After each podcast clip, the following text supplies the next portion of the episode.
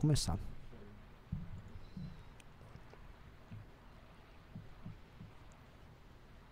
Tá boa a internet do, do Beraldo, pelo menos na imagem tá, tipo, não tá travando. Estados Unidos, né? Estamos ao vivo já, hein? Estamos ao vivo, boa, boa, boa. Ah, meu Deus, pera, boa. Só, só não grite. Ah, desculpa. Hoje. O senhor, o senhor tem ouvidos de Homem-Aranha aí, né? tem- Eita, tá, tá dando algum retorno em algum lugar. Ah, é aqui, desculpa, Ah. desculpa. Boa noite, galera. Aqui é uma MBL News fora do horário, porque vai ter a live do Kim com a Tabata no Flow, e aí a gente não vai atrapalhar a live dos caras, né? Até que ninguém. Vocês iam abandonar a gente pra assistir a live deles. Então, como estamos sem news, hoje vai ser um debate. Não um debate, a gente vai bater bola sobre ah, um tema que foi polêmico do News, ou seja, o MBL News finalmente pautando o debate público como deveria ser. Na verdade, é, enfim, nunca deveria ser o Jornal Nacional, sempre deveria ser o MBL News. E tamo aí, né? Rolou duas polêmicas. Queria lembrar. A po- polêmica foi da abertura do MBL News, em que nós comentamos sobre os nossos espartanos, alunos da academia. Ah, é, teve uma micro polêmica com essa, Sim. porque a galera achou que realmente a gente está estimulando os alunos a alvejar as pessoas com flechas e lanças. E É. Uma ameaça, assim, obviamente muito realista, perigosa. A pessoa, porra, porra, eu tô andando aqui, sei lá, vou pra padaria, vem um aluno do, do MBL e me dá uma flechada. Exato. Exato. E assim, são. Eu, eu gostei que a pessoa, né, ela. Uma hora eu cito que o, o, o Pedro Doria, o jornalista, ia ser alvejado com uma sarissa. E a sarissa era uma lança muito longa que os macedônios usavam. Foi uma invenção do pai do Alexandre Grande, do Felipe. É. E, pô, pra saber o que é uma sarissa, a pessoa tem que pesquisar. Eu, então eu gostei muito que a pesquisadora, ela foi lá no Google procurar o que era uma sarissa. Eu imagino ela, "Hum, o que é uma sarissa aqui, sabe? Tipo, a pessoa tem que ter muito tempo, né, pra salvar a democracia. E tem que fazer umas dessas pesquisas idiotas. Hum, hum, interessante aqui, né? Olha, ele falou de uma sarissa, que era uma arma. usa- Puta que pariu. Aí, eh, me mandaram os prints, que eu bloqueei essa pessoa. E ela ficou lá recebendo solidariedade de umas pessoas anônimas. Eu vi isso. Sei lá, é. algum espanhol atrás, ah, estou preocupado com você. Puta, mano, que Pessoas muito ridícula. violentas, estão ameaçando. E também tem um detalhe, assim, só, só comentando já que a gente entrou nesse assunto. É, tem uma coisa.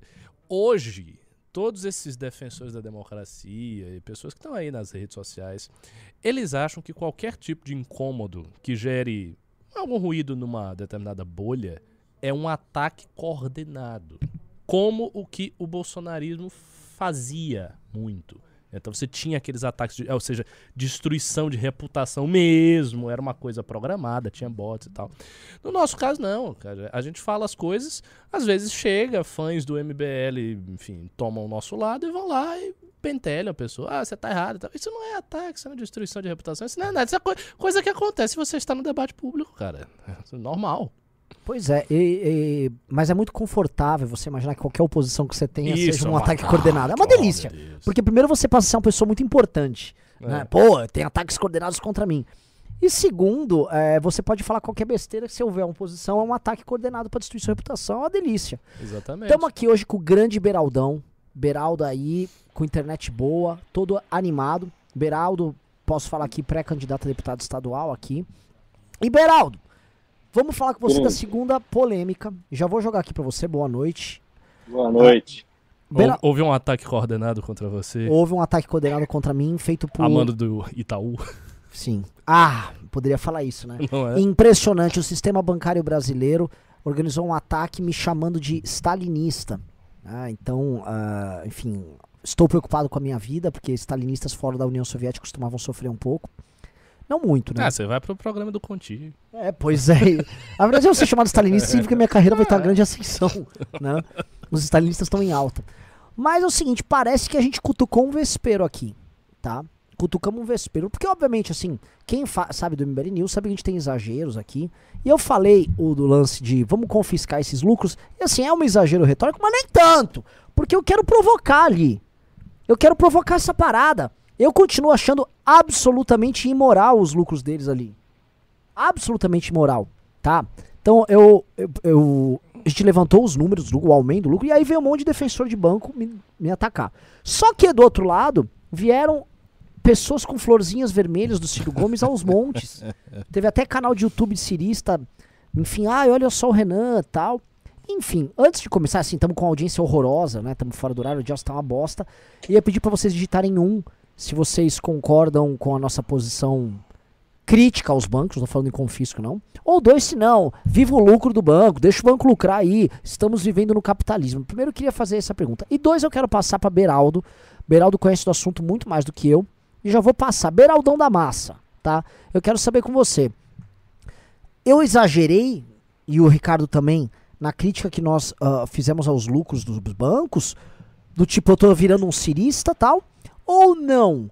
É, de fato, há uma distorção, no mínimo, aí, e os nossos bancos não são guerreiros, heróis do capitalismo, abnegados, vítimas de uma perseguição de um Estado que tá louco para transformar isso num cartel. É uma delícia a situação deles. Uhum. Vire cartel! é. Explica, Faça um oligopólio, pelo amor de Deus. É. É, Proteja-se. A situação Proteja do, dos bancos, na verdade, assim, eu acho que a, a, a, você esbarrou no cirismo quando você mencionou o confisco dos lucros. Até porque é, Caixa Econômica e Banco do Brasil, sobretudo, participam dessa, desse movimento e o lucro deles já vai, não, o lucro do Banco do Brasil já vai fomentar ali o orçamento do governo é, e Bolsonaro, Paulo Guedes, etc., estão achando maravilhoso isso. E se o preço de ter essa grana do Banco do Brasil for deixar Bradesco e Itaú nadarem de braçada em meio a um empobrecimento absurdo da população brasileira, o governo hoje não está preocupado com isso. A realidade dos bancos no Brasil é que esse é um dos mais longevos e fortes e organizados e poderosos oligopólios da história brasileira. Por quê? É, eles conseguem, há muitas décadas, serem protagonistas das escolhas é, da, do governo federal, enfim, eles participam, eles dão o direcionamento. A gente teve um, um ato falho do Guedes dizendo que ligava para o André Esteves, dono de um banco que o Guedes é, é, fez a carreira dele, vendeu a participação que ele tinha, é, e, e, e, o Guedes não se tornou um bilionário, o André Esteves sim pegou aquele banco que o Guedes vendeu e transformou aquilo numa mega potência, vendeu para o UBS, que é um banco suíço, e dois, três anos depois comprou de volta e transformou, né, aí virou o, pactual, o BTG Pactual, dizem que é back to the game, quer dizer, ele voltando ao mercado compactual, e que o Paulo Guedes, então, ele, nesse ato falho, disse que ele conversava sobre estratégia de taxa de juros com o André Esteves. Quer dizer, isso, isso por si só já seria, num país sério, motivo para o Paulo Guedes ir para casa, porque ele revela ali uma intimidade que não pode existir entre a, a cúpula que define a política econômica brasileira e quem lucra com ela. Mas se a gente olhar para trás ainda, é, a, a, história dos grandes bancos, bancos, brasileiros, que foram se consolidando é, no século XX e agora né, dominam restritos ali ao, ao Itaú e Bradesco, porque eles foram comprando os demais, é, você lê a biografia do Walter Moreira Salles, que foi o fundador do Unibanco, escrito pelo Luiz Nassif. Ali está muito bem escrito, é quase um romance, foi uma vida super interessante, mas se você olhar assim, de forma pragmática, o Unibanco foi feito pelas mãos do Walter Moreira Salles com base em inside information em relação com o governo. Porque os grandes bancos se formaram assim. E a gente teve, por exemplo, quando houve a desvalorização do real em 99, né, 2000, é, houve a CPI do Marca e do Fonte Sindan. Quer dizer, até nisso, o Brasil se prestou o papel, o Congresso se prestou o papel de investigar os bancos que quebraram, porque não sabiam da desvalorização do câmbio. Apostaram a favor do real e quebraram a cara. E não se investigou nenhum dos grandes bancos que ganharam fortunas e que conviviam socialmente com Fernando Henrique Cardoso, o Setúbal, o pessoal do Bradesco, o pessoal do Garantia, toda aquela turma. Então, esses bancos eles têm uma posição cada vez mais forte, que é uma posição totalmente dominadora, e, sobretudo, os bancos de varejo, que foram acabando no Brasil, Quer dizer, o Citibank chegou no Brasil em 1906. Nossa. Tinha uma operação de varejo, pô, tinha Citibank no Rio, tinha Citibank em São Paulo, tinha Citibank em Blumenau, tinha Citibank em Recife, tinha Citibank em tudo quanto é lugar, no varejo. Esses caras saíram do jogo, o Itaú acabou comprando a operação do Citi em 2018, total. Eles primeiro saíram do varejo, ficaram só com banco de investimentos, e que depois a gente vai tratar disso. E, e aí, assim, o, o Bradesco comprou o HSBC e, e, e, foram, e eles vão revezando, cada um compra um e só ficaram os dois. Itaú comprou o Unibanco. É, e aí, hoje, toda essa operação de crédito que acontece no dia a dia, todo não, mas uma boa parte dela, porque, por exemplo, o tem lá a folha de pagamento do Prefeitura de São Paulo. Aí vai lá o Itaú, paga uma grana para a Prefeitura de São Paulo para fazer a folha de pagamento. Só que automaticamente, não é que ela ganha a Prefeitura como cliente, o Itaú ganha a Prefeitura como cliente, é que, ela, é que o Itaú ganha dezenas de milhares de clientes que são os funcionários. Aí, para esse funcionário, eles dão um cheque especial de mil reais e um cartão de crédito de cinco mil reais. Aí o funcionário público se empolga, aí ele gasta é, dinheiro maior do que ele pode pagar do cartão de crédito. Então vamos dizer que ele gastou 3 mil reais. Aí ele não tem o dinheiro para pagar, aí ele vai entra no cheque especial. Aí ele passa a pagar os juros do cheque especial e do cartão de crédito. Aí vence o mês, ele usou 500 reais do cartão de crédito, agora ele já deve 600. O cheque, o, o cartão de crédito é a mesma coisa. E aquele negócio vai, vai, vai, vai, vai.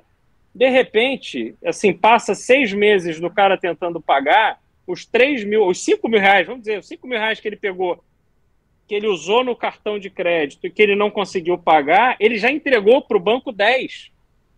Só que os juros é tão alto que ele não consegue. E aí, obviamente, quando o banco, você vai falar isso para os bancos, a, a desculpa que os bancos usam é que, na verdade, metade da receita, e eles, eles falam isso maior cara de pau, não é juros. A metade da receita é tarifa. Meu amigo. Olha Como é que, é, Beraldo? Tá... Metade é, da receita é o quê? É tarifa. Receita é ta... do... Da, da, do banco. Esse metade da receita tá do. Você tá me é, zoando? É, eles falam que é tarifa. Essa é a justificativa que eles dão. Tarifa? Entendeu? Que os juros não é tão alto assim. Beraldo, isso é porque... é cafetinagem. Exato, mas é Porque cafetinagem. É o seguinte, a partir do que você está restrito a alguns bancos, eles não ganham com os juros, mas sim tarifas de supostos microserviços e taxas administrativas ele pode sobre essa a tarifa que ele quiser. Ele põe a tarifa que ele quiser. É claro. E outra coisa, Isso Renan... é capitalismo? Porque é o seguinte, vem a galera, Bel, desculpa te interromper. Não, mas Renan, e o capitalismo? E o lucro? Isso não é capitalismo, tem uma reserva. Só os caras têm acesso a essas pessoas, a gente pode comentar sobre isso, porque cadê os outros bancos aqui? Né? Só eles têm acesso a isso. Eles estavam fazendo lobby agora sem parar contra as fintech lá em Brasília. Quem, eu, eu, conversei com a equipe do gabinete do Kim e falou: Renan, está um inferno. O, o lobby dos bancos está inteiro querendo destruir as fintechs.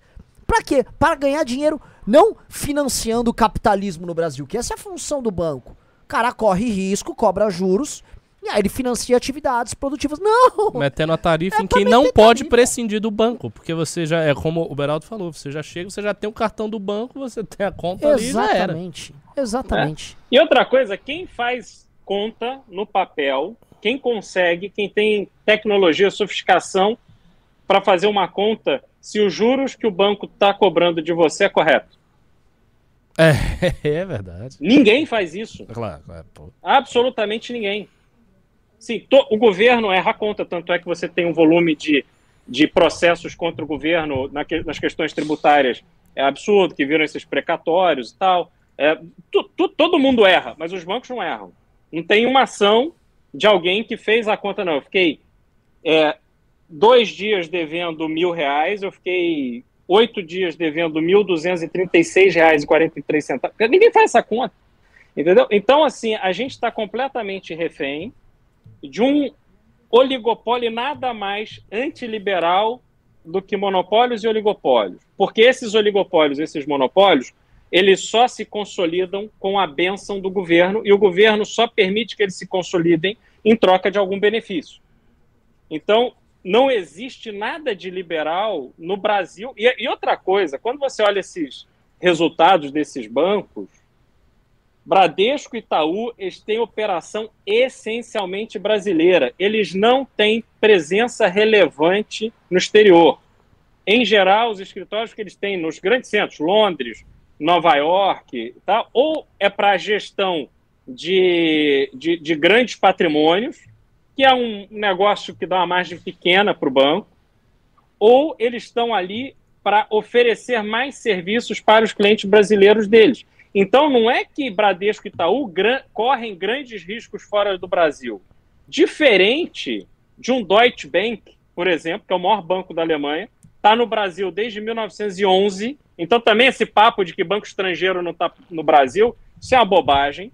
Entendeu? O Deutsche Bank está no Brasil desde 1911 opera no que eles chamam de investment bank, banco de investimento, que é, que é uma operação para empresas. Eles, em geral, o que eles fazem? Eles consolidam dívidas para a empresa, vamos dizer, a Vale do Rio Doce, ela precisa financiar um novo investimento, uma nova mina, uma, um novo equipamento, enfim. Aí vai lá o Deutsche Bank e estrutura a operação de crédito.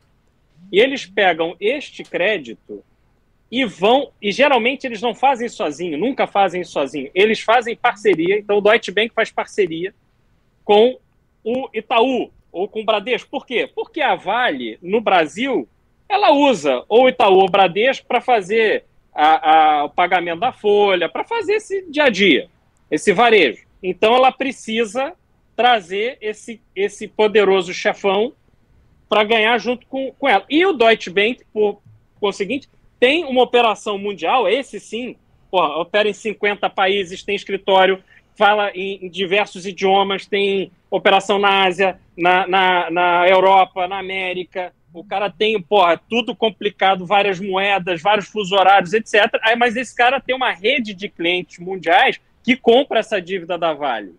Então, esses bancos internacionais, eles têm um acordo de cavalheiros que eles não vão para o varejo e ficam nesse filé mignon da, das grandes é, é, operações ali de, de crédito, de banco de investimentos, mas em parceria com o Bradesco Itaú. Outro exemplo, Ricardo, Nubank. Uhum. Nubank tem no seu conselho a Anitta. Sim, nada, não, não vou entrar aqui no mérito da qualidade do trabalho, acho que ela deu a entrevista que ela deu para o Jimmy Fallon, em inglês, acho que aquilo ali é o exemplo de que realmente a pessoa, quando se dedica e se prepara, ela consegue alcançar voos muito altos. Mas a Anitta não entende nada de banco.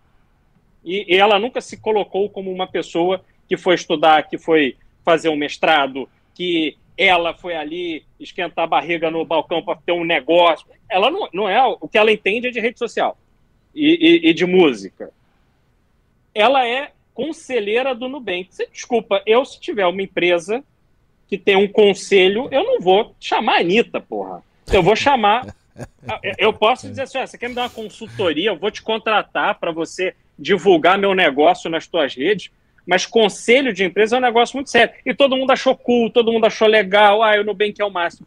Aí vai o Nubank e abre capital. Pô, você acha que o Itaú e o Bradesco não participaram dessa abertura de capital? É óbvio que participaram. É óbvio que eles morderam FIIs milionários para fazer essa abertura de capital. E aí o que, que aconteceu, sei lá, um mês depois que o Nubank abriu capital? Em uma semana o Nubank perdeu 16 bilhões de dólares de valor de mercado. Em uma semana.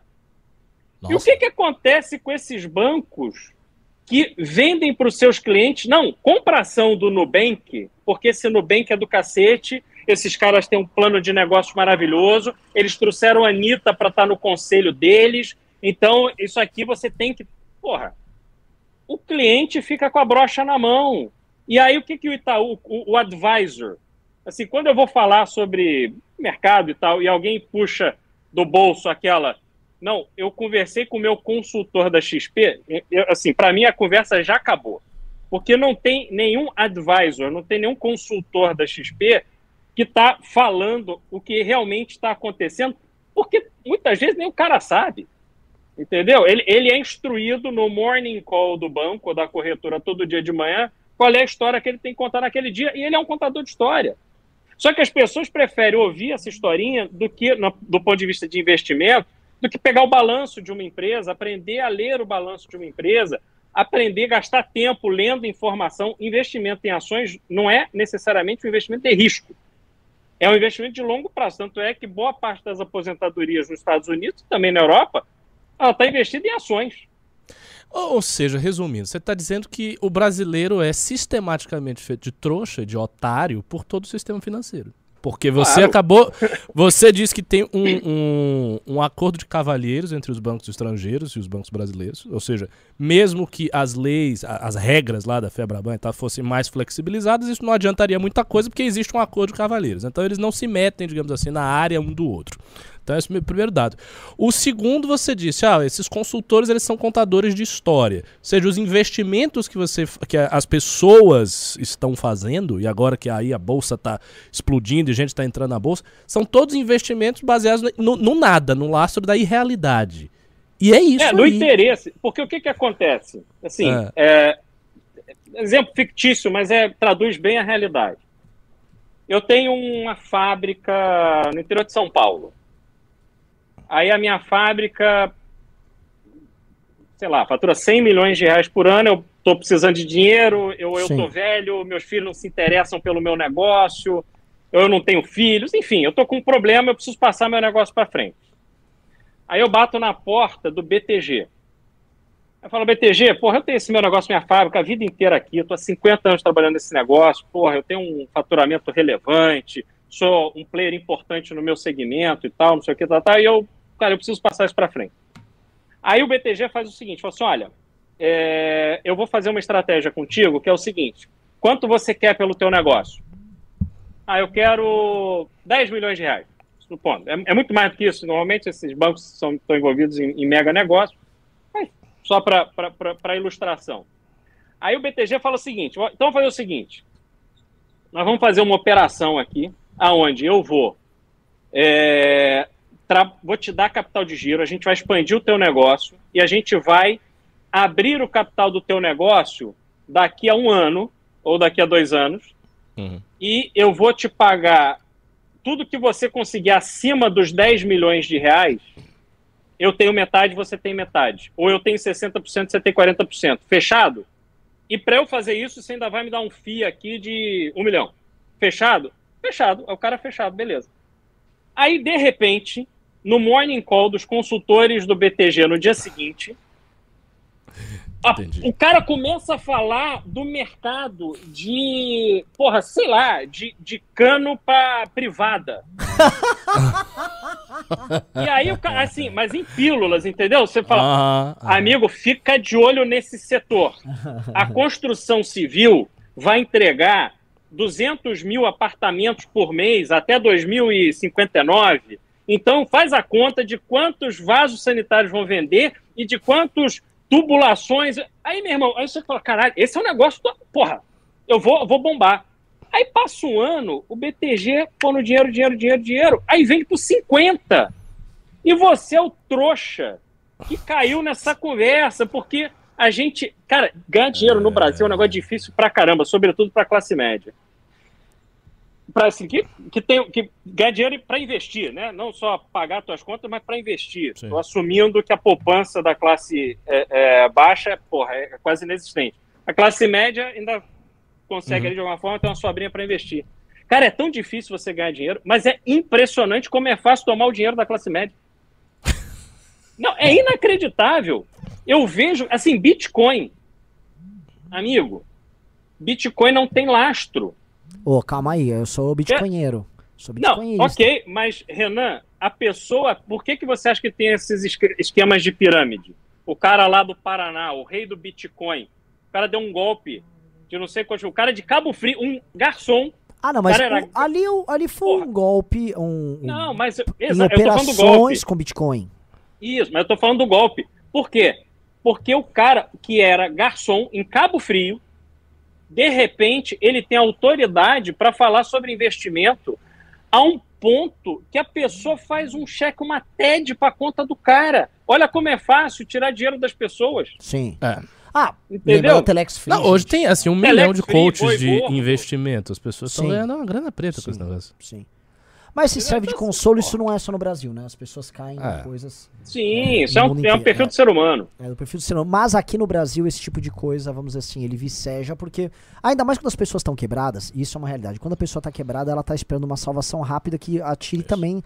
é, porque Uhum. as, as outras opções, assim, ou você quebra ou você vai parar na mediocridade. Você vai arrumar um emprego que você tá Uhum. ganhando menos, e tua vida não vai andar, você vai andar de lado pros próximos anos. Então, quando pinta isso aí, as pessoas realmente estão esperando um bilhete premiado. É, é nítido Sim. Como as pessoas estão abertas pra besteira. Eu não vou nem citar o nome, tem um rapaz aqui no escritório, não vou falar o nome dele, é a figura mais odiada do MBL. Ele botou todo mundo num, num- num joguinho aí que você ganhava dinheiro com os bichinhos, tá? Todo mundo entrou no joguinho, tá todo mundo no prejuízo, tá todo Todo mundo mundo tá quebrado. se dando mal. Graças a que Deus que eu não entrei nessa Menos merda. o dono do joguinho. Pois é, o dono do joguinho tá em Dubai, né? Mas a galera nossa aqui tá toda quebrada, né? Tô, tô sabendo de alguém aqui que deixou, já cancelou a viagem do carnaval, que botou dinheiro. É mesmo? É, é, tá. Pois é, né? Ó, O pessoal citou o Carratu. Será que foi o Carratu? Será que o Carratu que já tem fama de piramideiro? Será que foi ele a destruir a vida dos seus colegas? E, e Beraldo, o- uma coisa que a galera pergunta, né? É assim, ah, mas Renan, tudo bem, mas os lucros desses bancos, né, é, são grandes e tal. Mas ah, isso não é exatamente culpa deles. Eles estão se protegendo de um país em que há essa promiscuidade entre setor público e setor privado. Então, ah, não, eles não têm concorrência porque bancos de outros países sequer têm coragem de botar o pé aqui para participar disso. Né? E aí eu, eu acho que isso é uma resposta muito confortável para os bancos. Claro. Tipo assim, olha, nós claro. temos esse ambiente super inóspito onde todos, incluindo os próprios bancos, são pessoas são figuras problemáticas, então nós temos assim que aceitar, porque ninguém quer vir, então fica por isso mesmo. Isso podia ser extrapolado, né, Ricardo? Tipo, ah, como, sei lá, é um ambiente de negócio ruim, pra que, que alguém vai instalar E uma fábrica de carro? E aqui? outra coisa, não é bem assim. Porque isso. É, é óbvio que nesse argumento a premissa implícita é: o Estado brasileiro é hostil aos bancos. Ou seja, a mim, portanto, eu preciso me proteger de um ambiente que está todo viciado. E daí eu me aproximo do Estado para me proteger. E não é isso que acontece. O Beraldo acabou de dizer. O histórico de construção dos bancos já vem com esse, essa relação espúria com o Estado desde sempre, desde o início. Então, o Estado, na realidade, é feito para proteger esses players econômicos. E não para deixá-los numa selva. Na verdade, quem está na selva é a gente. Eles estão mu- muito bem com o Estado. É, esse, esse é o ponto que pessoas argumentam. Ah, mas o Estado brasileiro isso e aquilo. Veja, o Estado brasileiro isso e aquilo para o empresário de médio porte, para a classe média, para o pobre. Aí realmente você tem um Estado que é uma espécie de madrasta. Agora, para o banco, não. Agora, é vamos falar uma real? diferente. Não funciona do mesmo jeito. Eu vou meter a brava aqui, tá? Se eu falasse naquele dia, na mesma live, assim, ó, pessoal, eu sou favorável ao seguinte, vamos tributar, vamos taxar, vamos confiscar o valor excedente ao teto do, diga- ao teto do funcionalismo, ao limite do funcionalismo, é, o salário desses. desses Todo ah, mundo era a favor. todo mundo era a favor. Isso! Vamos, ó, tem juiz ganhando 100 pau no mês. Capa isso do juiz. E- e Corta isso do promotor. Compra aí. Não é? Todo mundo. Lindo! É isso aí! Belo e moral! Porque as pessoas pensam nessa categoria muito rígida e abstrata. Ah, não, mas veja bem, ele é um servidor do Estado, portanto, é o dinheiro do Estado, portanto, é o meu dinheiro. Se ele tem privilégio, ele está me roubando.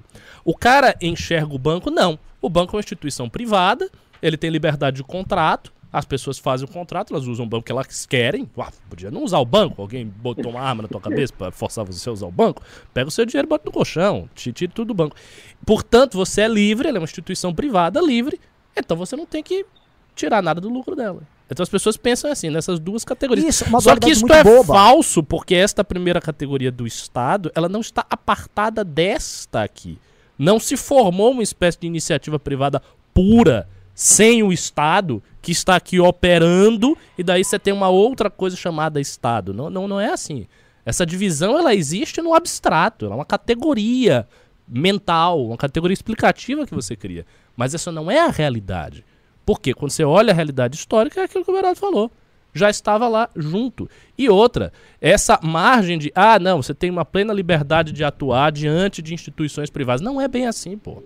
Isso, por exemplo, remete à discussão gigante que tem hoje em dia em relação à liberdade de contrato das big techs que funcionam como plataformas digitais para a humanidade conversar.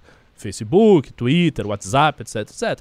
Você pode também dizer, não, assim, é uma empresa privada, ela pode fazer o que ela quiser. Se ela quiser lhe tirar lá, te banir de todas as redes sociais, ok, qual o problema? Não é empresa privada? Mas veja, essas empresas, elas ocupam 90% do campo, do espaço de fala. E, e, então não funciona desse jeito. Ela tem uma espécie de equiparação com a coisa pública, sim. Porque é assim que acontece. Então você pega, por exemplo, o Facebook, ele não pode simplesmente derrubar todo mundo, o Twitter derrubar todo mundo. Ah, não, então pega aí todas as redes sociais do MBL, então a gente joga no chão. Porque um, é uma empresa um privada, agora, não queremos mais contrato com você, tchau. Meteram um ban no idiota do Eduardo Bolsonaro por causa de uma declaração tosca, burra, da dele sobre contratação de mulheres, né? Eu vi. Invo dando a entender que havia uma relação, assim, nessa política de contratação de mulheres e o que aconteceu no metrô de São Paulo. Ele não deveria ter tomado um ban do Twitter por causa disso. Ele tem que ser punido politicamente, do ponto de vista eh, político-eleitoral, repreendido como ele foi. Ele saiu muito mal nessa história. Agora vai, a plataforma vai, toma essa atitude, que é uma atitude autoritária. E do outro lado tá o Jones Manuel, stalinista, aparecendo na TV, nunca foi banido de nada. Um stalinista que fala numa boa sobre mortes, uso da violência política tal. Como prática, não como piada, porque tem gente que fala vai é. ter espartanos a caminho é, ah, O MBL também, tá vendo? Falou que vai é. ser alvejado com a quê? Sarita? Com, uma, com a Sarissa e com du, duas flechas, né? E o... o... Né? E como é que fica esse game? Só que eu, eu queria voltar pra analogia, porque é o seguinte, liberal brasileiro quer ser, por vezes, tigrão com a, o, vamos dizer, o topo do funcionalismo, e tem que ser, mas quer ser tchutchuca com banco? É. Qual é? é? Por causa Só porque disso, o, o banco é privado? Isso. Só por causa. É, é exatamente por causa disso. O pensamento é tão esquemático que é por causa disso. O cara olha, não, é uma instituição privada. Uai, a liberdade dele. Isso aqui é o Estado, são coisas diferentes. É assim. Agora, eu vou falar um negócio, né? Hoje estamos ouvindo o Beraldão aí. E eu ia perguntar para você, Beraldo, porque é o seguinte, a gente tem que uh, pensar uma solução para isso. Quando a gente trouxe esse tema e isso começou a rodar, a gente não pode ficar no achismo. Quando eu digo estou no achismo, eu estou fazendo apenas conexões lógicas com fatos e eu abordo esse tema como um tema político. Eu não sou economista, não entendo nada de soluções econômicas. Estou falando aqui, ó, isso aqui eu considero injusto. É, é, esses dados da realidade que são quase auto-evidentes sobre bancos no Brasil, eu percebo, percebo o lobby deles, percebo como eles atuam, então a gente chega num diagnóstico aqui. Mas do diagnóstico a uma solução vai um caminho gigantesco. É, eu pergunto para você, entendendo a complexidade de uma economia como a brasileira, a dinâmica brasileira entre uh, grandes empresas e poder estabelecido que a gente tem, e isso faz parte do jogo, o que seria uma solução, se não uma solução, uma evolução no quadro que a gente tem? Renan, primeiro é o seguinte: essa ideia de que o Brasil é um país hostil para bancos internacionais operarem, bancos são predadores em todo lugar do mundo. A questão é que nos Estados Unidos, por exemplo, você tem regras muito claras e o que aconteceu em 2008, quando você teve a, a crise do crédito imobiliário, é que hoje você pega financiamento nos Estados Unidos imobiliário para pagar em 30 anos por uma taxa fixa. Então você, o teu pagamento, você sabe o quanto ele será por 30 anos, ele é igual. Num patamar que hoje está 3 e poucos por cento. Ou seja, 3,5% ao ano é uma taxa que eu estou tomando um dinheiro, é justo eu pagar 3,5% ao ano para financiar meu imóvel. Meu imóvel vai valorizar ao longo do tempo, enfim, eu vou pagar um valor muito próximo ao aluguel. Então, todos esses parâmetros, eles cabem, tá? Agora, quando eu não pago, e é isso que aconteceu em 2008, as pessoas pararam de pagar porque a concessão de crédito foi muito excessiva, e ela foi excessiva num, num, num, patamar de juros muito baixo, aí dá problema, porque o banco ele concede aquele crédito pô, acreditando que as pessoas vão pagar. Quando ele erra nessa avaliação, aí realmente o sistema entra em colapso, como entrou. No Brasil, a gente já atravessou todas as crises e os bancos só deram, esses grandes bancos só deram risada. E os bancos que vão tomando crédito, vão tomando risco, que são aqueles bancos menores tentando crescer, muitos deles ficaram no caminho. Aí, várias, porque esses bancões foram operando contra eles. Entendeu? Então, existe um, um, uma postura predatória. Agora, você imaginar, por exemplo, a cidade de Jundiaí, que é uma pequena, vai, uma média cidade ao lado de, de São Paulo, tem 180 multinacionais. Aí você acha que neste ambiente, o JP Morgan, que é o maior banco do mundo, que está no Brasil há 50 anos, ele tem medo de, de, de, Não é, porra, não é medo. O, o Deutsche Bank, que está no Brasil desde 1911, o Citi, que passou mais de um século no Brasil, o Credit Suisse, que está no Brasil desde 1990. Esses bancos estão aí, todos têm autorização, todos têm relação no governo, todos têm relação no Banco Central. Eles estão aí, não é isso. Não, não dá para você imaginar que eles têm medo de entrar nessa operação. Porra, não tem.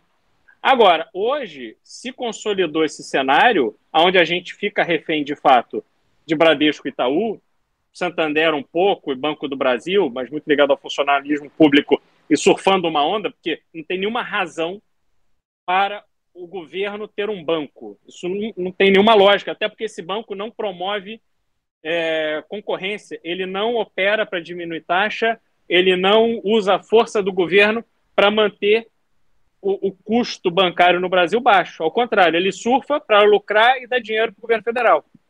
Então, isso é uma contradição. Solução para isso, não sei, assim te dizer, não tem uma fórmula mágica, mas eu acho que a gente devia olhar primeiro para a desregulamentação. Tem que ser, você tem que dar garantia e isso é fácil de operar. Então, a factoring. Porra, a factoring, por que, que ela não pode? O cara tem capital, ele tem um tamanho ali de crédito que ele pode conceder, por que, que ele não pode operar livremente, de forma organizada, concorrer diretamente? Outra coisa, operação regional. Tem que avaliar isso. Será que a gente precisa ter bancos regionais mais fortes, criar uma, uma, uma, um incentivo? Pô, tem que ter, de repente, um banco ali que opere é, Pernambuco, Alagoas, Paraíba, sei lá, e, vo, e você estimulando isso de alguma forma, até com a facilitação, do ponto de vista prático, dos próprios é, governos estaduais, porque isso inibe o desenvolvimento regional, sobretudo nos lugares que são menos desenvolvidos no Brasil. E, por último, tecnologia. Tecnologia tem que ser fácil, cara. É fácil. Todo mundo hoje sabe uma conta nesses bancos digitais por. Aliás, C6 Bank, é um banco que cresce enormemente. O JP Morgan tem, tem sociedade ali. Entendeu? Então, assim, não pode dizer que os bancos estrangeiros não estão no Brasil, não é isso. Mas você tem que usar tecnologia, eu acho que você tem que ter facilidade, facilitação, redução da burocracia, facilitação da, da, da, da, da, você, da obtenção de licenças e autorizações, etc. Uma relação mais transparente, porque o que, que acontece também? Outra coisa, historicamente, esse pessoal vai para o Ministério da Economia e vai para o Banco Central como se fosse um. Quando eles ganham protagonismo, é como eles estivessem ali passando pelo purgatório para chegar no paraíso. Quando termina o mandato deles, ou quando sai o ministro, eles vão lá ganhar milhões e milhões trabalhando para esses mesmos bancos. Aí, porra, o que, que esse cara está fazendo lá hoje? Ele está olhando o emprego de amanhã. É. E, isso é um fato também que a gente observa. Entendeu? Pois é, entendeu? Então é economia isso. Todo esse é, não, não, é, é quase um, um, O Ilan Goldfein, eu tava falando isso outro Todos? dia. O Ilan Goldfein, ele, assim, todo mundo tava comendo. Ah, finalmente tá vindo o Ilan pra cá, como se fosse um processo natural na carreira do cara. O é. Meirelles era um cara que era do. Ah, meu Deus, do, esqueci. Do Boston. Do Boston. Boston. Ah, ele é. foi pro Banco Central Brasileiro. Do Banco Central, depois, quando ele regressa com o governo Temer, ele é ministro da Fazenda. Tem quase um trajeto que você é, pode são fazer. inúmeros. É. Outro inúmeros. que foi presidente do Banco Central foi o Armínio Fraga. E depois ele foi cotado, é que nunca ganhou a eleição lá com o PSDB, mas foi cotado duas vezes para ser ministro da Fazenda também. Uhum. É, então, é, é, é, um, é lógico, é um círculozinho ali de pessoas ligadas ao sistema financeiro que vão. então, assim, temos que pensar o seguinte: se, no, no, nesses, nessas funções financeiras, diretoria de Banco Central, é funcionários de carreira e cinco anos de quarentena para quem sair? Vamos pensar alguma coisa assim? Sim. Entendeu? Olha, citaram uma quarentena agora pro, pro, pra juízes, promotores, Ah, pra entrarem pra polícia, que eu acho até de bom senso. Porque tem muito Uhum. policial que espetaculariza a atividade dele Sim. e sai pra deputado. Sim, sim, sim. sim. né? E, e quando vira deputado, a gente via aí, farrur, né? Uhum. Um, um ponto que eu acho interessante, ô Beraldo, nisso aí, é, já vieram comentar comigo, que é o fato seguinte, ah, essa perspectiva financeira da economia brasileira. O fato é, o Ministério da Fazenda, em todos os últimos governos, Banco Central natural, não É, não, é um banco. Banco Central natural, É, mas é o um- Ministério da Fazenda ele é direcionado para uma economia financeira. Isso. Só que nós fomos uma economia que se tornou industrial por um pouco, já deixou de ser industrial, ela é serviços de agrária hoje. O Brasil é uma coisa muito confusa em termos econômicos, né? Ele não é nem industrial, ele não é pós-industrial. Ah, então ele é de serviço também, é uma bosta de serviço com baixo valor agregado. Só que o- os setores que crescem, isso é muito interessante, né? O Brasil é o país do. Como é que é quem chora mais? Como é que é quem, quem grita mais chora menos? Não, quem chora mais, mama mais. Quem cho- é, isso. Que é o seguinte, quais são os dois setores que estão andando? O setor financeiro tem lucro e a E agricultura agro. tem lucro.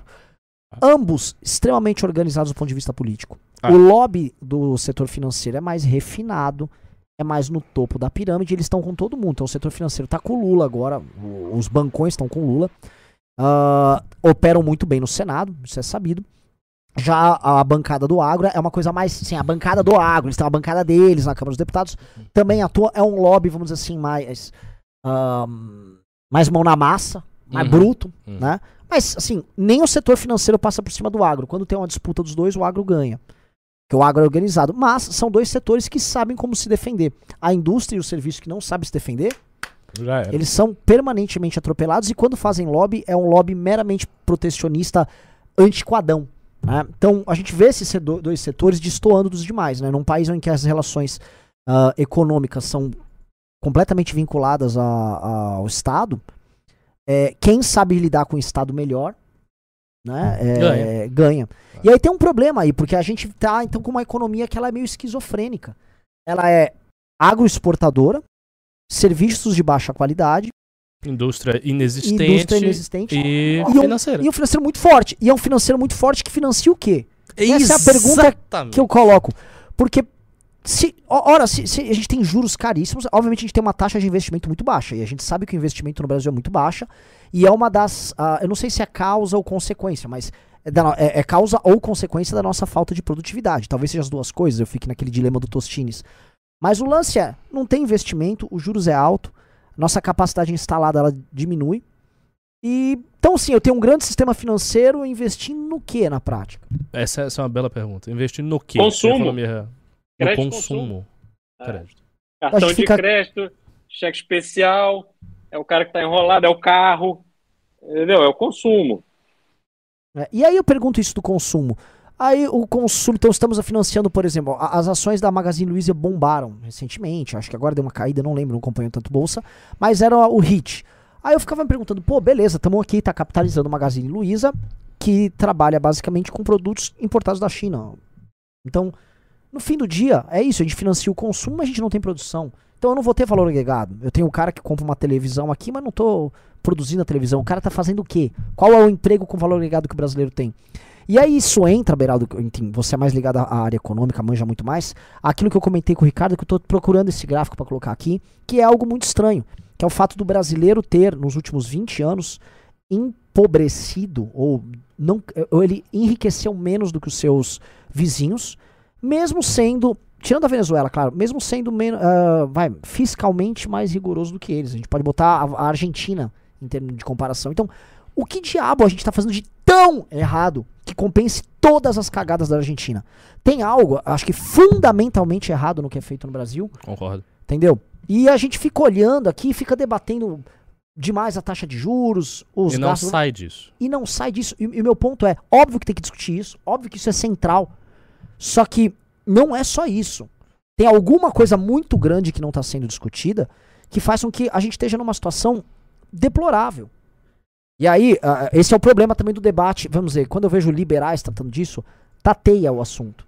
E eu Sim. tô vendo aí uma espécie de uma esquerda tecnocrática tratando disso e o cirismo tratando. Muitas vezes com soluções, a meu ver, erradas. Mas O que, que a gente tem a oferecer? Eu acho que a gente não tem, sei lá, a gente não tem nada a oferecer. Só tô jogando um insight, né? Não sei nem se minha, meu insight tá certo. Mas jogo pra você aí, Beraldo. Tá, tá certo, Renan. Porque qual é o problema do Brasil? Nada tem planejamento, planejamento de longo prazo. Então, a gente vai dando esses voos de galinha.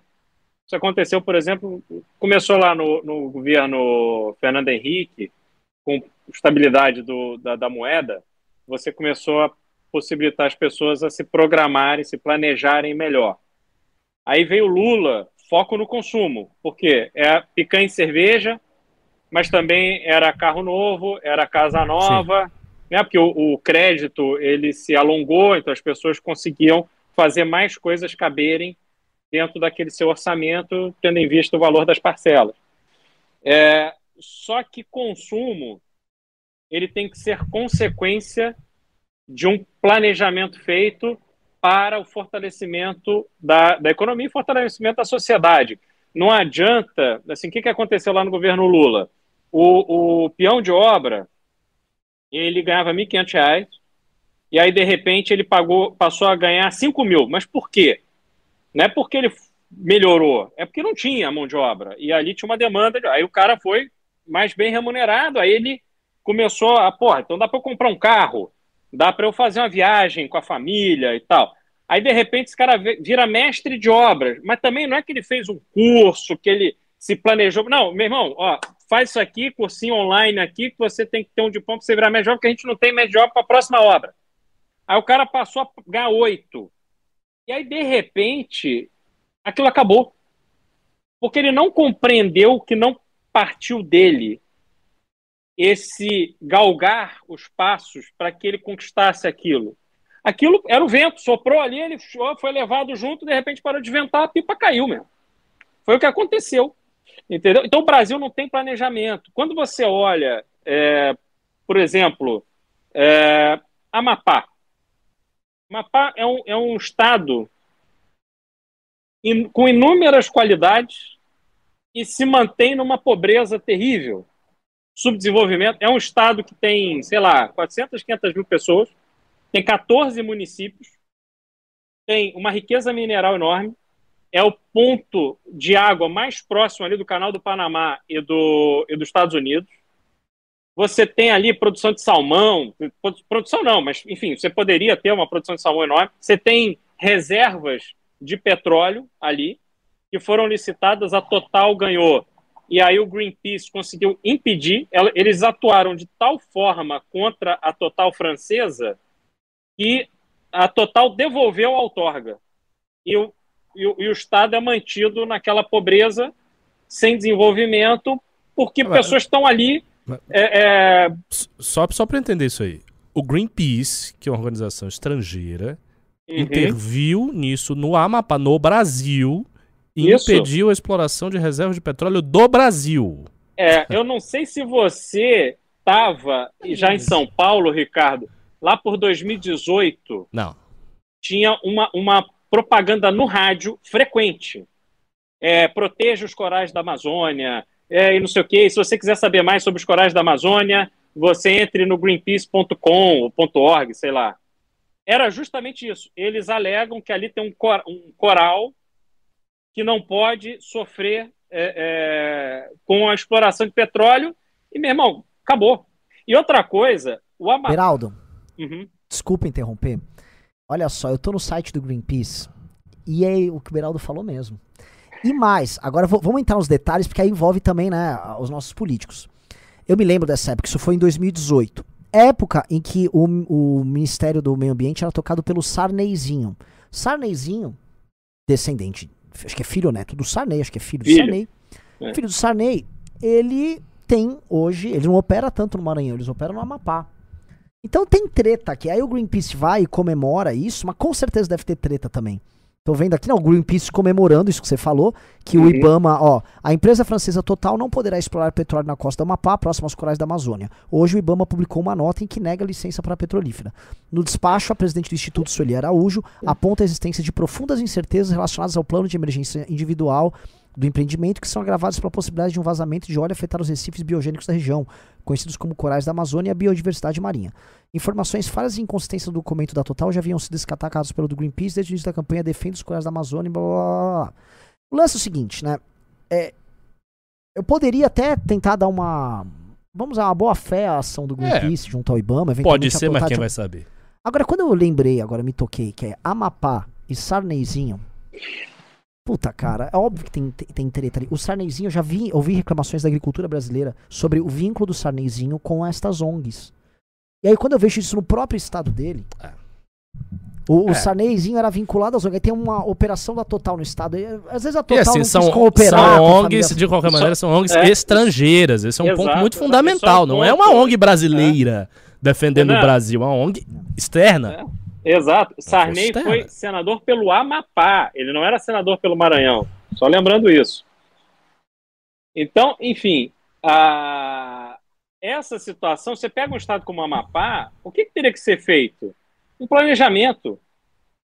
Estradas, incentivo para você trazer indústrias, escolas, tudo, assim, universidades e tal.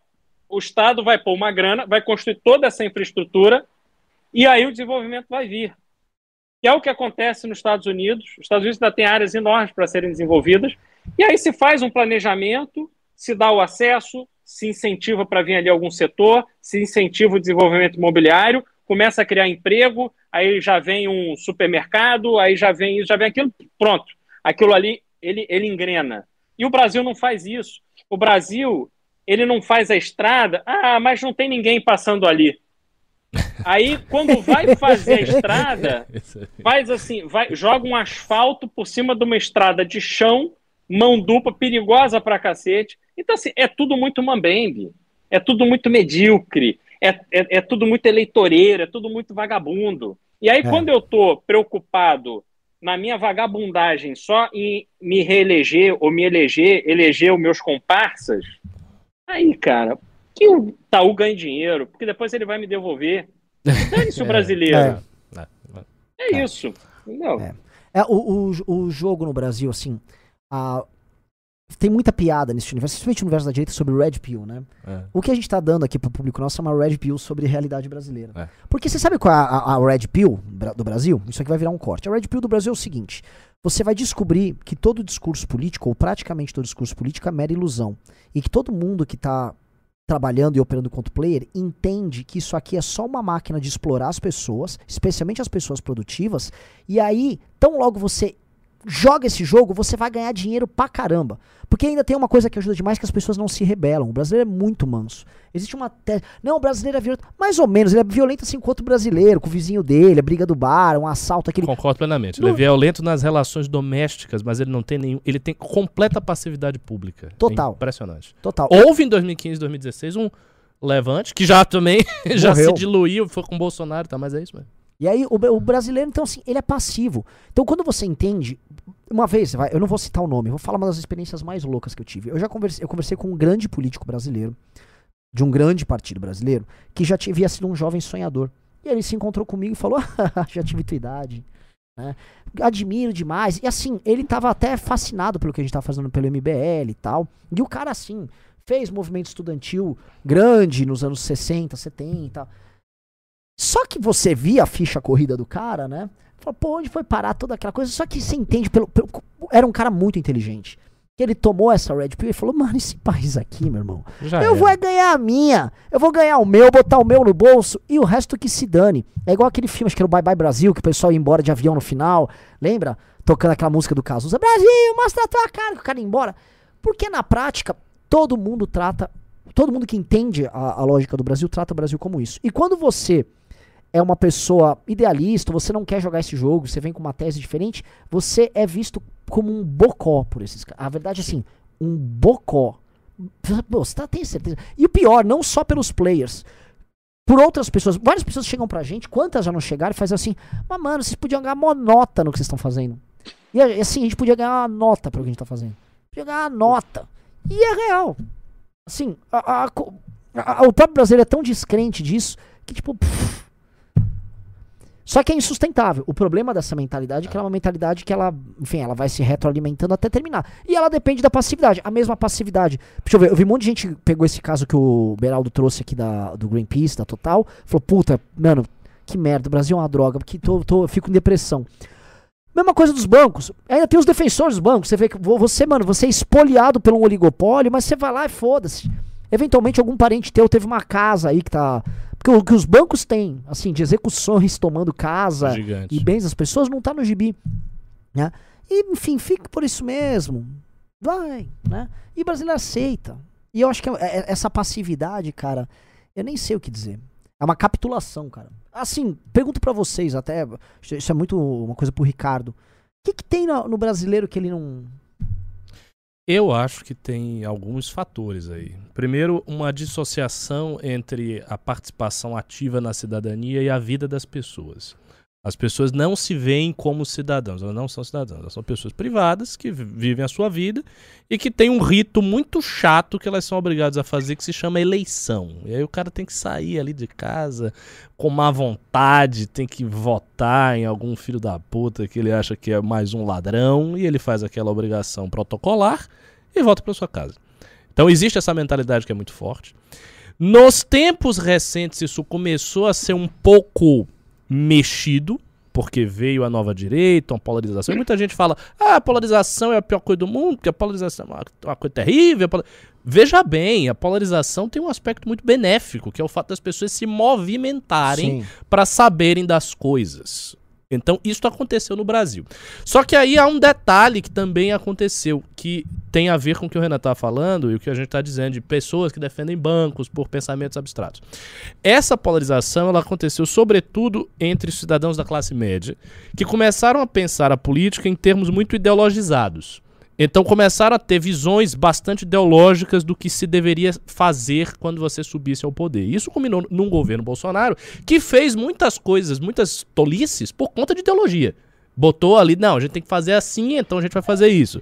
Por exemplo, entrar naquela polêmica da transferência de embaixada lá de Jerusalém, que deu problema com os árabes e tal. Por que, que eles fizeram isso? Eles fizeram isso porque tinha uma questão ideológica que eles queriam colocar na prática. Então, o debate, ele passou a existir, houve uma certa saída dessa passividade, só que isso resultou, isso redundou numa, num, approach, numa abordagem da política que é, é ideológico e não é real. Então ele não vai aos problemas concretos. Ele não olha para as questões fundamentais que estão aí. Ele fica pensando em valores, discussão de rede social, etc. Não vai para o ponto fundamental. Então esse é o primeiro ponto. O segundo ponto é o Brasil é um país que definiu-se pela sua tradição por uma elite, né, que veio, uma elite portuguesa, que colonizou, etc., e que desde o século XIX, quando ela se brasilianiza propriamente, é, ela se torna brasileira, não se enxerga como fazendo parte disso aqui, mas se enxerga como fazendo parte de uma coisa fora, é como um estamento de fora deste lugar. Então a relação que, que, que, essa elite tem com o Brasil me parece uma relação de distanciamento, há um distanciamento entre a elite e o Brasil.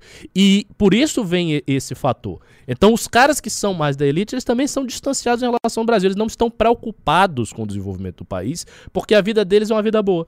Então você consegue uma vida boa, o Brasil tá uma merda, o cara fica se queixando, ah, realmente o Brasil não tem jeito, e nada é feito. Então você não tem no Brasil o fenômeno que você teve em outros países, por exemplo, na Alemanha de Bismarck, nos Estados Unidos, no Japão tal, de a ascensão de uma elite empresarial e política que vai manter sim os seus privilégios, que é elite do mesmo jeito, mas que vai operar por um fortalecimento nacional. E aí você vem uma elite imbuída. Não, nós vamos fortalecer por quê? Porque a gente quer ser a nação mais poderosa do mundo, nós queremos ser a classe empresarial mais poderosa do mundo, a classe política que vai mandar no mundo, nós somos foda e a gente vai fazer isso aqui. Resumindo aí de maneira popular. Essa emergência de elites possantes, pujantes, isso aconteceu em diversos lugares do mundo. Mas no Brasil não. Nossa, é, a, é verdade. Mas não é. Quer dizer, a nossa elite não se interessa pelo Brasil. O, o Brasil tá merda e o cara vai vivendo ali a sua vida privada. Ele não olha e diz, não, peraí, opa, opa, opa, opa, eu sou um empresário brasileiro. Eu quero que o Brasil seja rico e seja forte, porque eu quero ser o mais foda de todos. Eu quero olhar de cima pra baixo pro empresário americano. Ele não tem esse orgulho, ele não tem essa. Os essa chineses estão com essa pegada hoje, assim, animal, assim. Bah, Pois é, pois é, eu quero ser superior. Revolução Meiji, Japão, a mesma coisa, a, a Alemanha.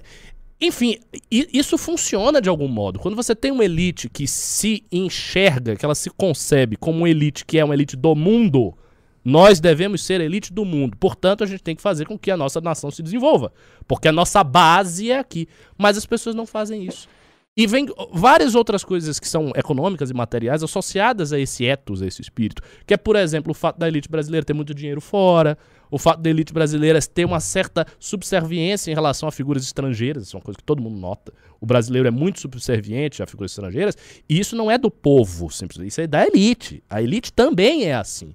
Por exemplo, se vai um, a, a Globo vai falar de uma rede americana como se estivesse falando de, de- de- de- sei lá, do Moisés na, na ardente. Eles olham assim, de baixo para cima, sabe? Eles olham o Partido Democrata de baixo para cima. E, e eles têm esse pensamento. Então a nossa elite tem esse pensamento. Ela não liga para o Brasil, ela é subserviente para o estrangeiro, ela tem um modelo errado de pensamento, e isso vai se reproduzindo e vai se reproduzindo e você não consegue sair daí.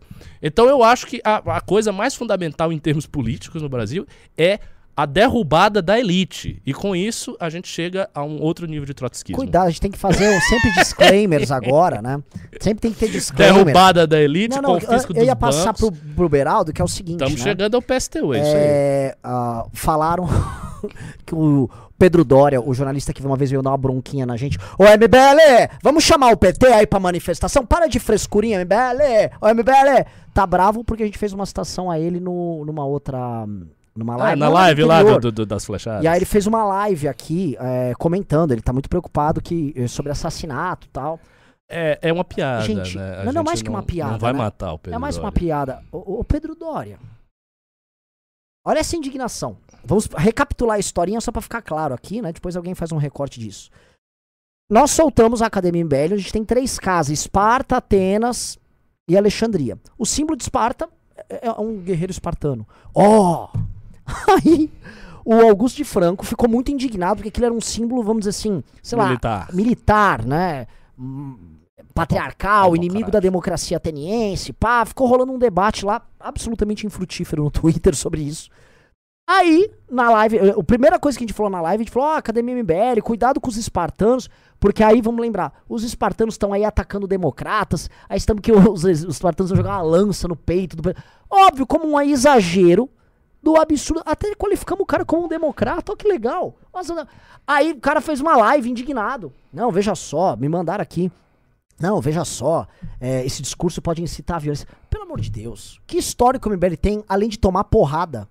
O MBL tomou porrada de petista, de bolsonarista, sob o silêncio total dos nossos jornalistas. Quando a gente tomou porrada na frente do Congresso Nacional, não veio ninguém, nenhum democrata. Não tinha, os democratas se calam quando não é um esquerdista apanhando.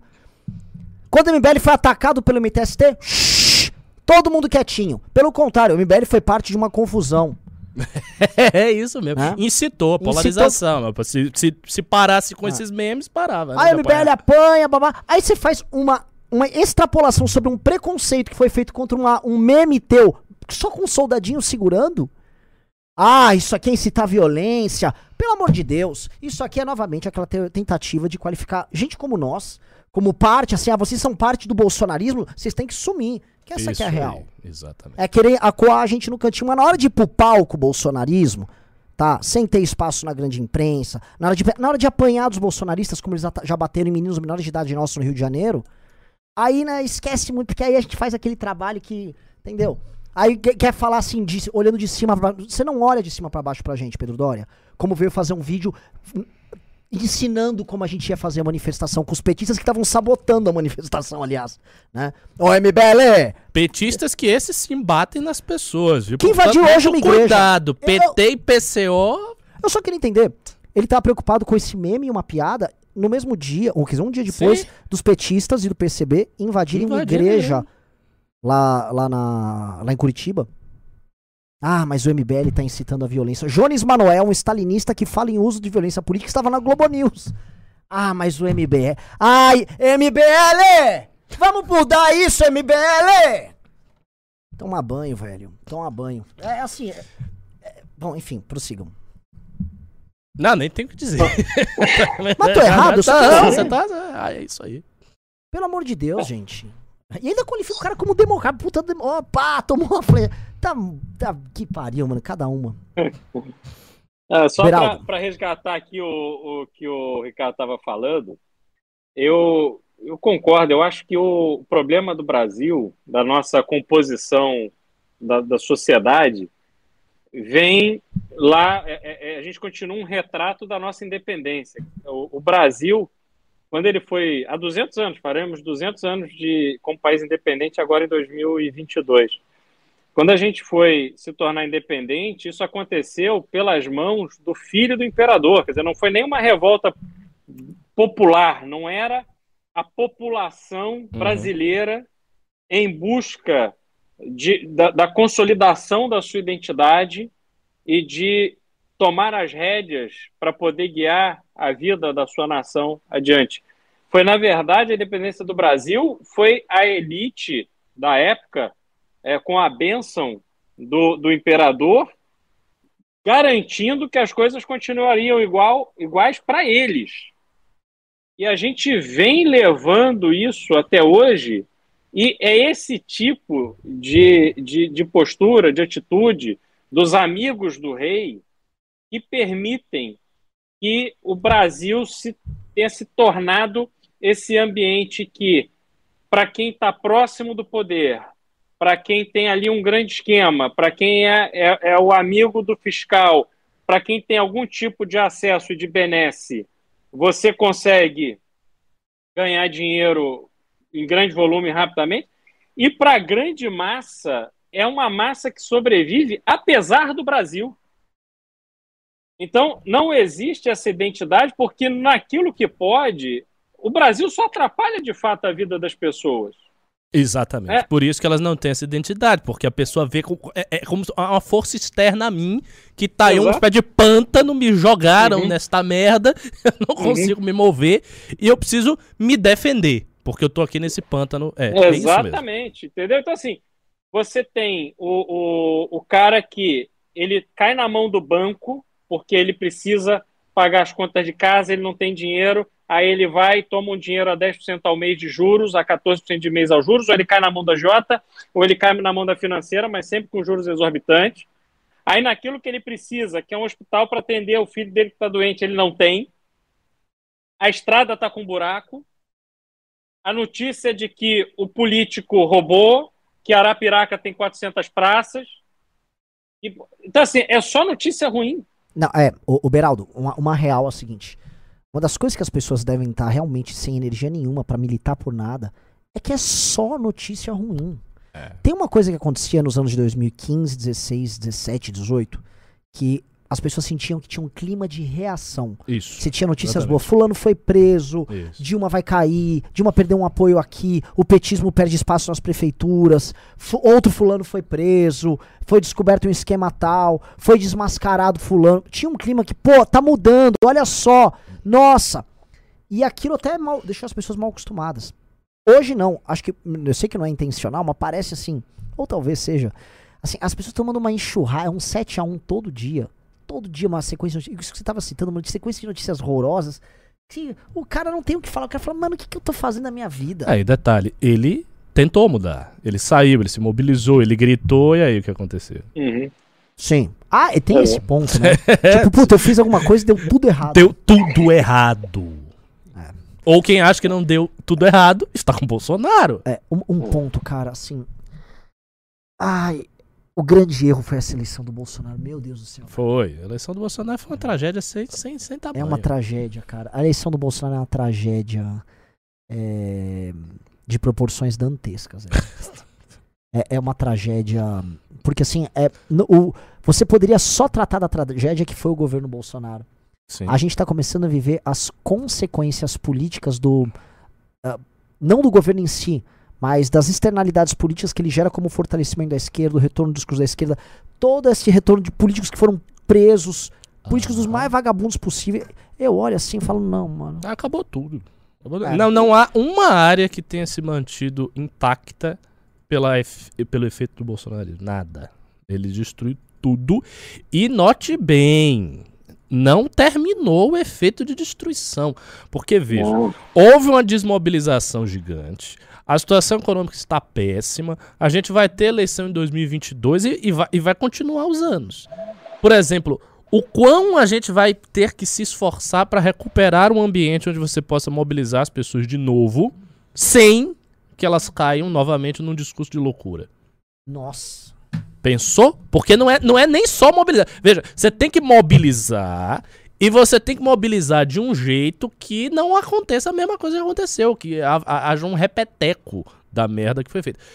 Cara, não, não, é, não é. A situação tá. tá é bem pesada. Ô, deixa eu falar um negócio aqui, pro, tem um cirista, tá falando, o MBL tinha que chamar o Ciro pra isso, pra aquilo, eu acabei me esquecendo, né? a gente chamou a gente chamou o Ciro pro Congresso, o Ciro foi muito incorreto conosco, tá? Porque o Ciro pediu pra mudar a data do debate dos presidenciáveis, Eu lembro de tudo isso. que era no sábado, se eu não me engano, e foi pra sexta, não foi? Oh, E aí, exatamente. Todos mudaram a agenda por causa do Ciro, e aí mudou pra sexta e ele, ah, não vou, vou pra Portugal. É. Entendeu? É, enfim, Demorou pra avisar, foi um negócio bem errado. Foi. Agora, eu. Assim, é, é uma pena isso tudo, porque a gente, se tivermos nessa eleição um resultado Lula ou Bolsonaro, a gente está falando aí de mais 20 anos de retrocesso. E, porra, quando eu olho para mim daqui a 20 anos, cara, eu vou estar vou tá já enxergando ali os 70. Meu irmão, passou, acabou. Entendeu? É, é, é o que é. Então, assim, a hora da gente porra, ir à luta com tudo, a gente que tem esse. A, a gente não perdeu esse poder de indignação, a gente não perdeu a, a percepção da importância de externar as nossas opiniões, de dar repercussão a essas opiniões, de militar, etc. A hora é agora, porque, cara, não dá para perder mais 20 anos, não. Já, a conta já está muito alta e a gente vai ter um país que simplesmente você não vai enxergar um horizonte. As pessoas precisam se conscientizar disso. Se a gente não quebrar essa dinâmica Lula e Bolsonaro agora, meu amigo, vai ser assim. Cara, porra, enlouquecedor. Ó, só respondendo um pessoal perguntou aqui no chat, o Ciro arregou? Então não, não digo que ele arregou. O Ciro não é dessas coisas de arrega e tal. O Ciro foi descortês. É, exatamente. Ele foi descortês. Eu acho que em- em- essa é a melhor palavra. Vamos ler os pingos que já começou o flow, ah, é, então vamos, vamos ler. Tem, tem- o, o Baby Luxo tá com os. Vocês estão me escutando? Sim. Oi, tô. Boa, boa. É isso aí. Deixa eu abrir aqui os pimbas. Tem bastante pimba. Tem um pimba aqui, o primeiro do Tenente Bigodes, mandou 20 reais. Já tô dentro do segundo ano e faço saber a todos. A academia é uma experiência épica e única em nossos tempos. Quem mandou Temos isso? a oportunidade Tenente singular Bigodes. de estar ativamente no fronte de batalha anti-bolsopetista. Avante, irmãos de batalha. Ele mesmo. Mas ele que tava xingando Ele tava outro xingando dia. a gente. É. Pô, mas é isso, se converteu, voltou, é isso aí, o filho pródigo volta a casa, os Será pais que eu posso felizes. fazer essa piada? Eu mandei um espartano lá pegar ele ou não? Isso é muito. É, estou a Cuidado. violência contra um Ah, aluno. eu acho que a gente já meteu umas três ou quatro aqui nesse programa, é bom a gente ficar já É, sossegado. melhor, melhor tomar Bom, cuidado. que vão. Vocês viram aí o depoimento, né? Se inscrevam em academia.mbl.org.br, se inscrevam. E a galera do segundo ano que já fez o primeiro ano, venha logo, embora, entra logo nesse negócio, pô. A gente tá esperando aí. É isso aí. Galera do chat, vê se meu áudio tá bom aí. Comenta Ô. Tenente Bigode, machalá, machalá, machalá. Ah, Rafael Eduardo Monteiro da Silva mandou 5 reais. Moro e Lava Jato foram contra a lei de abuso de autoridade e agora se apegam à lei. Bom, pois bem, eu vou, vou- eu vou entrar nesse ponto aqui. Quando eu gravei vídeo, a gente também falou isso no News, a gente explicou que a extra... não vai prosperar o bloqueio de bens do Moro pelo TCU. É, eu estou muito impressionado, tô, o Beraldo aqui se quiser comentar também, com a articulação em rede social da esquerda. Tá muito bem feito, mas muito, muito. Os caras estão jogando fino da bola, por isso que eu acho quase inevitável a vitória do Lula, porque ele tá, eles estão muito bem numa área que eles estavam muito mal. Fora o público que eles já tinham. Então, o, o, o que acontece? Isso aí foi pra gerar um fato, de- chamando o Moro de desonesto e de sonegador. Eles geraram fato, o TCU, eu acho muito difícil que os caras mantenham isso, porque os precedentes que abrem são horrorosos e é uma excrescência aquilo ali. Mas gerou a notícia. O problema é que a outra consequência disso é fazer com que o Moro, ele, como é que é? Ele pague pelo próprio livro de regras, ele, ele Exatamente. seja pego no próprio livro de regras dele. Né? O, o- o lavajatismo foi contra o projeto do abuso de autoridade. E se a gente for pegar a defesa das 10 medidas contra a corrupção, é, é, davam superpoderes para os promotores. A gente sempre foi muito crítico a isso. A gente já foi vítima de abuso por parte de Ministério Público e, e afins. E a gente sabe como é que é o Brasil. Então o objetivo deles era colocar o Moro no contra o Collor, tanto que aquele advogado, o Augusto de Arruda Botelho, falou: E aí, Moro, vai querer chamar um criminalista agora? Agora você quer seus direitos e Eu prerrogativas? lembro disso. Então o objetivo deles era conseguir uma virada narrativa que coloca o Moro do lado deles. Aí o Moro tendo que se escorar neles, entendeu? Então eles estão jogando um jogo, a meu ver, muito inteligente. Tá? Tô aqui, ó. é Lógico que eu sou o adversário deles, tá? Mas, ó, Mas assim, pra vocês eu tenho que analisar. E a gente avisou. A Uhum. gente falou em vídeo e em live disso aí. É isso aí. Ó, tem mais. Quer falar alguma coisa aí, Beraldo? Não, não, assim, eles sempre foram muito organizados e muito bons. Eles estavam, né, foram atingidos, alvejados aí de uma forma muito. Cuidado, não fala que pesado. foi atingido e alvejado aqui no canal. Você pode estar incitando assassinato de alguém, pelo amor de Deus. democraticamente. E, e agora eles estão vendo que né, a vitória está ali, né, a taça está ali ao alcance das mãos, e eles rapidamente eles se fortalecem. No fundo, a gente tem na, na esquerda, sobretudo no PT, uma organização de militância com, com muitas coisas que a gente precisa observar, é, porque eles sabem fazer muito bem. É isso aí. Tem mais três pimbas aqui do mesmo Rafael. Vou ler todos de uma vez. Todos Bora. falam sobre banco. Ah, os bancos estatais chineses são um dos responsáveis pelo gigantismo da China na economia mundial. Aí vai próximo. Renan, vota no Lula que teremos o modelo chinês como solução. Banco BRICS é solução. E o último, Moro tem que fortalecer o BNDES. Olha só, vou só comentar um detalhe. Vocês viram a notícia da Argentina? Que a Não. Argentina, ela entrou, não, não é na Silk Road, eu não lembro aquela... Dá um, Ah, eu vi. Sim, sim, sim. A, a nova Belt. roda da seda. Isso mesmo. é, a nova Rota da Seda é o... Ro, como é que é? Não sei o que. Blá, blá, Silk blá, Road. Belt. Que é o seguinte, a- ela entra agora no cardápio de investimentos chineses em infraestrutura para uma rede global de distribuição de produtos e logística da China. Então, tá rolando na África, tá rolando uma parte do Sudeste Asiático e no Centro Asiático. É uma, é uma expressão da nova geopolítica chinesa e a construção de canais de distribuição para produtos, bens e, na prática, depois, serviços e política por parte da China. E a Argentina entrou. É o primeiro país na América Latina a entrar, nosso vizinho, nosso, acho que terceiro maior parceiro comercial. E eu acho que isso vai ter grandes implicações pra gente, cara. Concordo. Achei o nome aqui, é Belt and Road. Pode seguir? Uhum. Uh, professor de silabagem mandou 20 reais. Muito bom o programa de hoje. Gosto muito das análises do Liberaldo. O único problema é que a voz dele me lembra o Silas Malafaia. Vixe! É sério? Acho que é o carioquês. Silas Malafaia. É, Caramba. que que é isso? Eu vou melhorar, vou melhorar.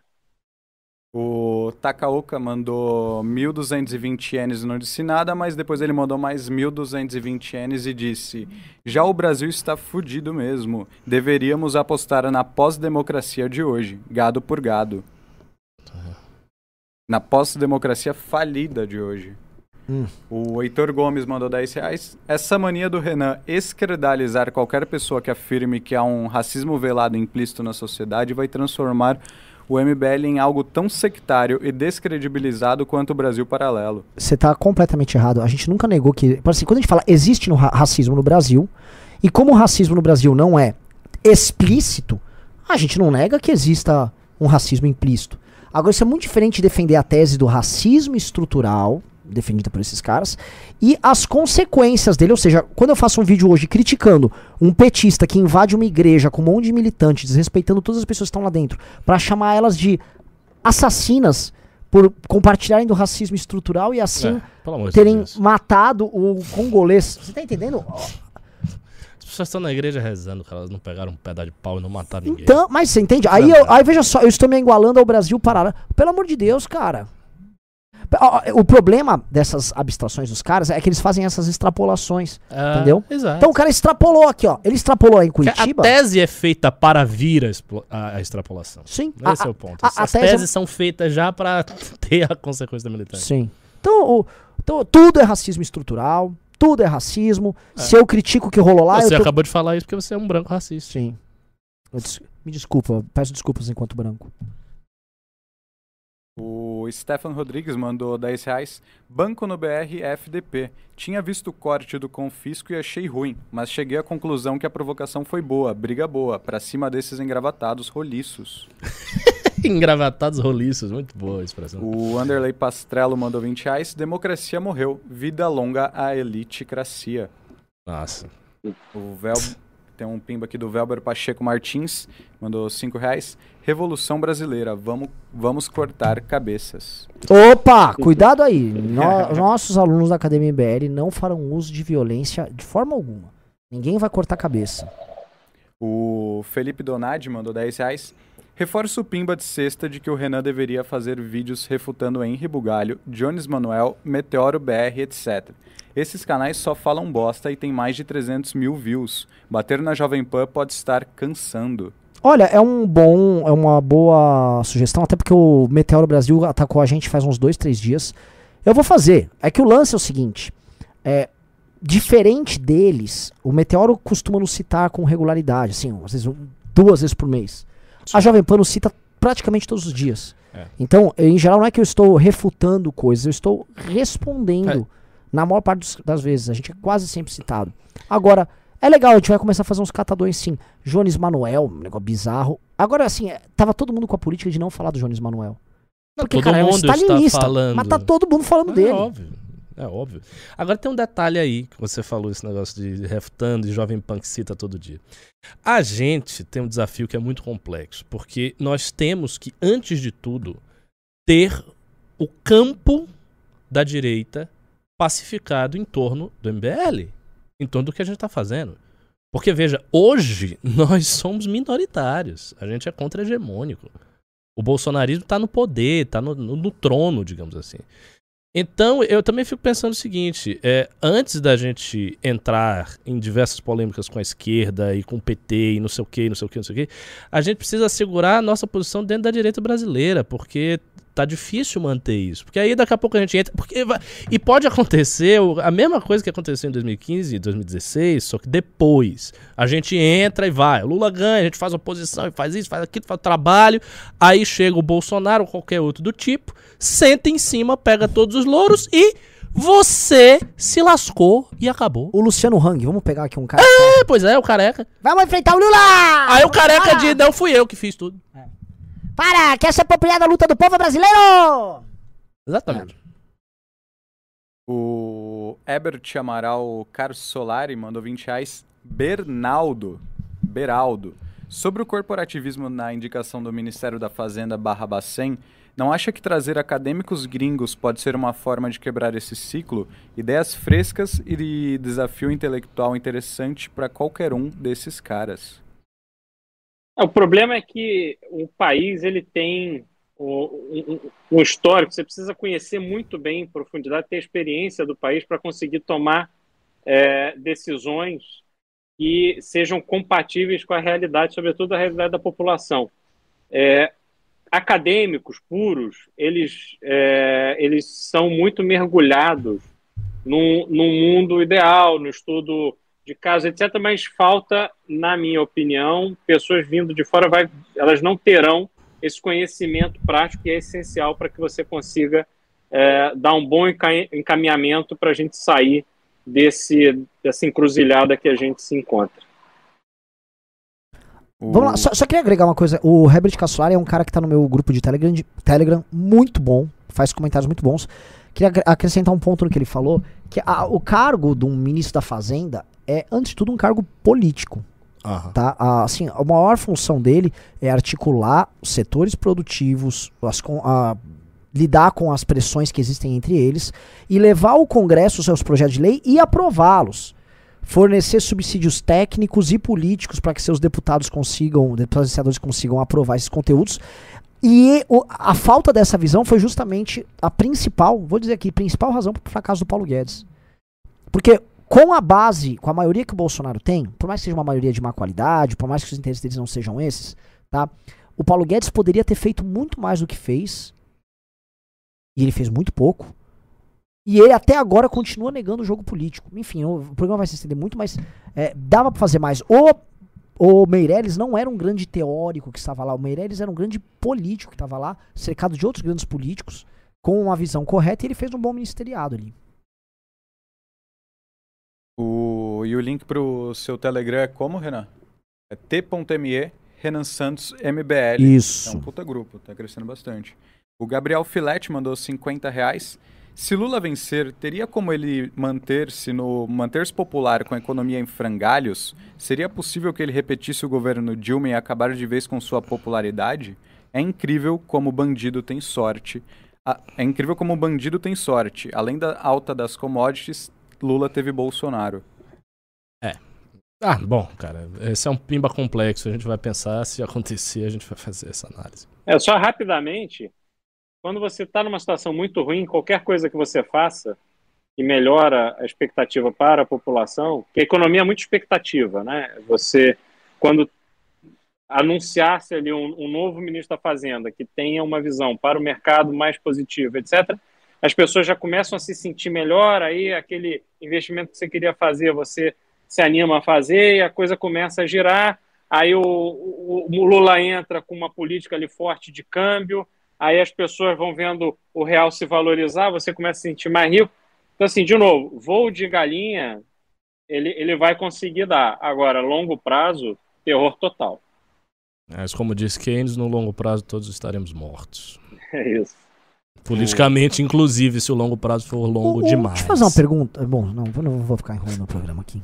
O Stefan mandou 5 reais. Renan, faz react de canais grandes esquerda falando merda. Pô, mais um, eu vou fazer. O Jordan Nunes mandou 10 reais, último pimba, hein? Renan, pessoal do Novo não acredita no oligopólio dos bancos. Explica melhor aí o livre mercado brasileiro. Vamos ter geopolítica com Renan na Academia MBL? Estamos em negociações com o staff de Renios e Cuquia para ele oferecer aulas no Congresso do MBL. Haverá inclusive uma live que ele vai participar, parece que ele vai tratar do assunto, mas prefiro manter o mistério no ar. Sobre o pessoal do Novo não acreditar no oligopólio dos bancos, eu acho que eles acreditam, tá? Porque é uma coisa é, auto-evidente, eles não gostam de entrar no assunto, porque o assunto, um, é chato, porque lida com pessoas próximas ao universo deles. E dois, por causa daqueles pontos que o Ricardo levantou. Há, há essa, vamos dizer, vamos falar logo do setor público, né? Vamos É, falar mais do setor É público. ideológico. É ideológico, entendeu? E de fato, todos nós temos uma, uma, vamos dizer, uma predisposição a bater mais nos nossos adversários ideológicos, porque soa que o banco, é a iniciativa privada tá do nosso lado, sendo que não tá. O banco, inclusive, tá com o Lula agora. É Tem que ia lembrar dizer, essas coisas, aí porque o banco tá com o Lula! Lula! Tá Eles com a estão gente com que o é Lula! capitalista e uma instituição privada. Não, não, senhor, não é assim que funciona. O Beraldo contou que o Citibank eh, foi comprar, a operação dele foi comprada pelo Itaú no Brasil. Sabe, a gente tinha conta no Citibank. Sabe qual foi a primeira coisa que o Itaú, não a primeira coisa que ele fez, mas quando mudou, uma da- das primeiras atos engraçados que o Itaú fez foi cancelar nossa conta. Não digo que o Itaú chegou, oh, cancelem do MBL, mas basicamente o gerente olhou a conta do MBL e cancelou. Não deu um mês, foi assim, plau. O Eduardo Toledo mandou 2 reais. Agora, cadê o Bisotão?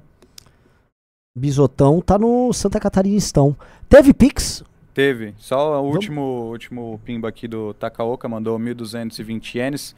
Polarização, bolha, gado, etc.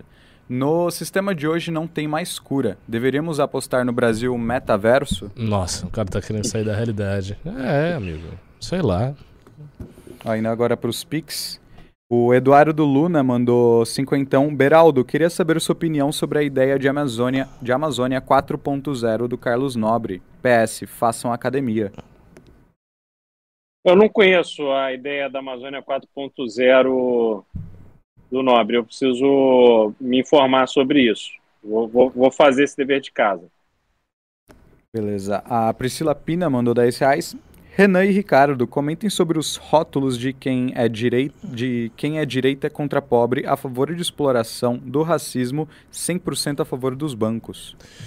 Cara, você quer que eu comente a coisa mais realista sobre esses rótulos? Infelizmente, muitos são verdadeiros. Essa é a grande realidade. Você tem muita gente na direita que é contra pobre, a favor dos bancos, é, racista, e é isso aí. Agora, é claro, a generalização se apoia numa conveniência. Né? Ele estende o rótulo a todo mundo, pega aí uns representantes típicos do rótulo. Você vai achar vários no bolsonarismo. Ó, tá vendo aqui o, o racista? Tá vendo o, antipobre. E aí você estampa essas pessoas e, e fica essa imagem, cara. Uh, a Gisele Catarine mandou 4,19. Quando saem as aprovações da academia? Essa do Pedro Doria é mais uma das palhaçadas da imprensa brasileira. Talvez uma das piores do mundo. Sai março. Sim. E agora, essa palhaçada que você citou aí do, do, do Pedro Dória, é importante colocar, porque é o seguinte, existe uma indisposição da imprensa contra o MBL, então qualquer coisa que caras como ele podem encontrar contra o MBL, eles vão usar. Tanto que teve uma manifestação. Isso é coisa, assim, foi muito sem noção desse cara. Havia uma manifestação, nós nos matamos pra fazer Eu a manifestação. disso. Aí, faltando dois dias da manifestação, ele solta vídeo dando bronquinha que a gente não tava chamando PT. Ô, MBL, é, vamos parar de frescura, é, vamos parar. Sabe? Tipo, é, é, é uma, é uma- E hoje depois ele houve a manifestação, ele declarou que foi um fracasso. Não foi um fracasso! Né? Ufa, foi um fracasso, que bom! Né? É, e você veja, ele não é um esquerdista. O Pedro Doria é um liberal. Tipo, ali te castigando, enfiando um- uma agulha em cima de você. Ah, porque não é democrático. blá, blá. Só uma última coisa é que você disse sai em março, mas ainda existem outras etapas até março na academia. Isso, tem várias Inclusive etapas. a última é muito da hora. Inscreva-se logo. Ah, e é isso, acabaram os pics, acabaram os pimbas.